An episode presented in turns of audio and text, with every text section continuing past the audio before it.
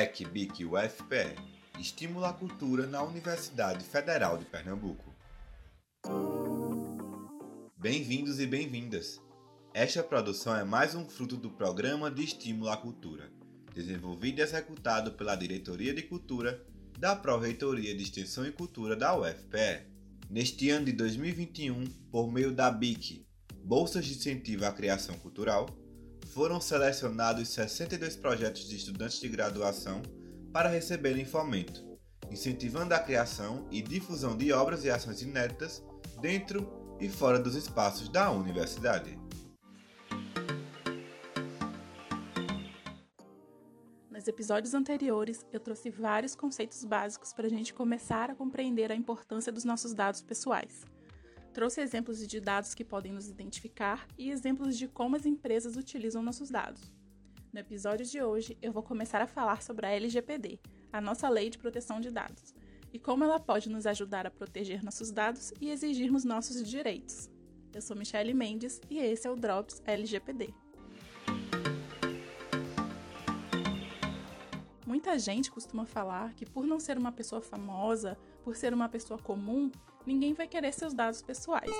Bom, depois de tudo que eu já falei nos outros episódios, acredito que você já tenha compreendido o tamanho da importância dos nossos dados pessoais na atualidade.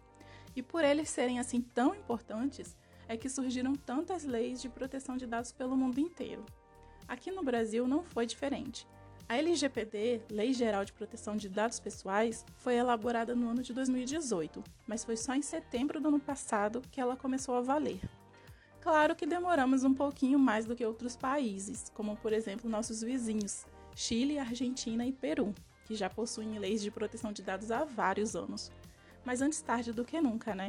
Nossa lei foi inspirada no GDPR, o Regulamento Geral sobre Proteção de Dados lá da União Europeia, que também já está valendo desde 2018. Por aqui, a nossa lei tenta ao máximo nos proteger, se baseando em princípios fundamentais, como o respeito à privacidade e à intimidade, a não discriminação das pessoas e a segurança das nossas informações, Qualquer pessoa ou empresa que lide com dados pessoais precisa cumprir a lei. Sim, pessoas físicas também precisam. Não são apenas as empresas que estão sujeitas à lei, não. Microempreendedor individual, profissionais liberais, autônomos, todos precisam se adequar à lei. Contanto que esse profissional utilize os dados pessoais de terceiros com fins econômicos, ou seja, no exercício de suas atividades profissionais. Então nem se preocupe com a sua agenda cheia de telefones ou com aquele caderninho com um monte de e-mail e endereço anotado.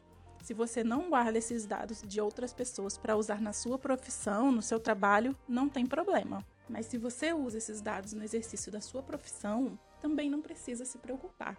A própria LGPD já explica bastante coisa sobre como você deve cuidar desses dados.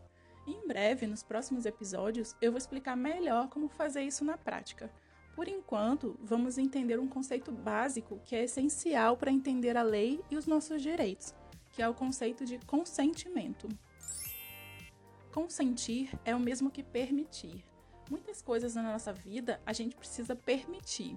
E com o uso dos nossos dados também é assim. A gente precisa permitir que eles sejam utilizados.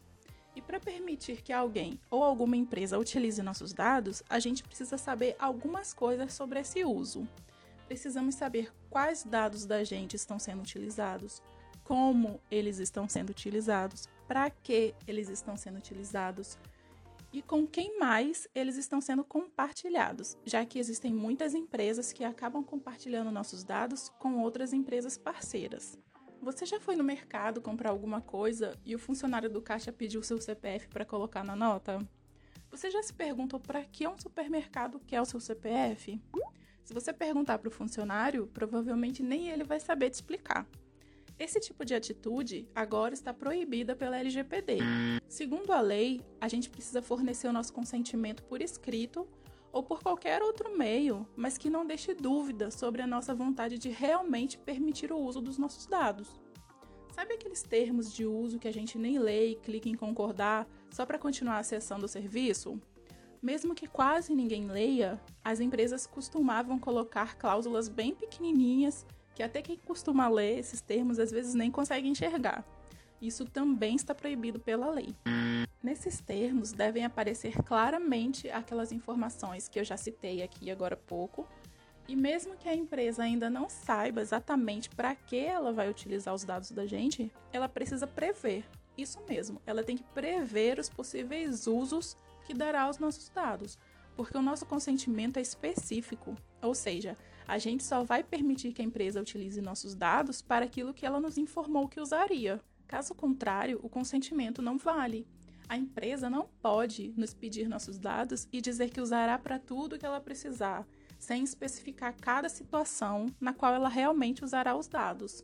Se ela fizer isso, nós temos o direito de revogar o nosso consentimento. Da mesma forma, se a empresa falar que usará os dados para uma coisa e depois usar para outra, revogando nosso consentimento, estamos dizendo para a empresa que ela não pode mais usar nossos dados. E não temos direito só de revogar nosso consentimento, não. Nós também temos o direito de solicitar o acesso aos nossos dados, a correção deles, caso estejam errados, e até mesmo a eliminação dos nossos dados do banco de dados da empresa. Na prática, a gente sabe que a história é muito mais complicada. A maioria das empresas não está preparada para fornecer todos os nossos direitos. Estamos acostumados a fornecer nossos dados como se isso não fosse algo importante. E as empresas estão acostumadas a usar facilmente nossos dados sem nos dar qualquer tipo de satisfação. Além disso, e o mais preocupante, é que muitas empresas não possuem um nível adequado de segurança para armazenar nossos dados. Nos últimos meses, presenciamos dois casos de mega vazamentos de dados no Brasil. Dados de pessoas comuns, como você e eu, foram parar em mãos erradas. Lembra que eu comecei esse episódio falando das pessoas que acreditam que, por não serem famosas, por serem pessoas comuns, não poderiam ser afetadas por esse tipo de prática? Então, depois desses vazamentos, pessoas comuns relataram que já sofreram diversas consequências, que vão desde a criação de cadastros financeiros e abertura de contas digitais usando seus dados, até a falsificação de seus documentos e outros tipos de fraude. A verdade é que atualmente ninguém está livre de situações como essas. Aliás, é muito provável que todos nós tenhamos sido afetados por esses dois últimos mega vazamentos de dados. Quer saber como descobrir e o que fazer caso seus dados tenham sido vazados? No próximo episódio eu vou explicar tudo isso e dar aquelas dicas para você se proteger e proteger seus dados. Até lá!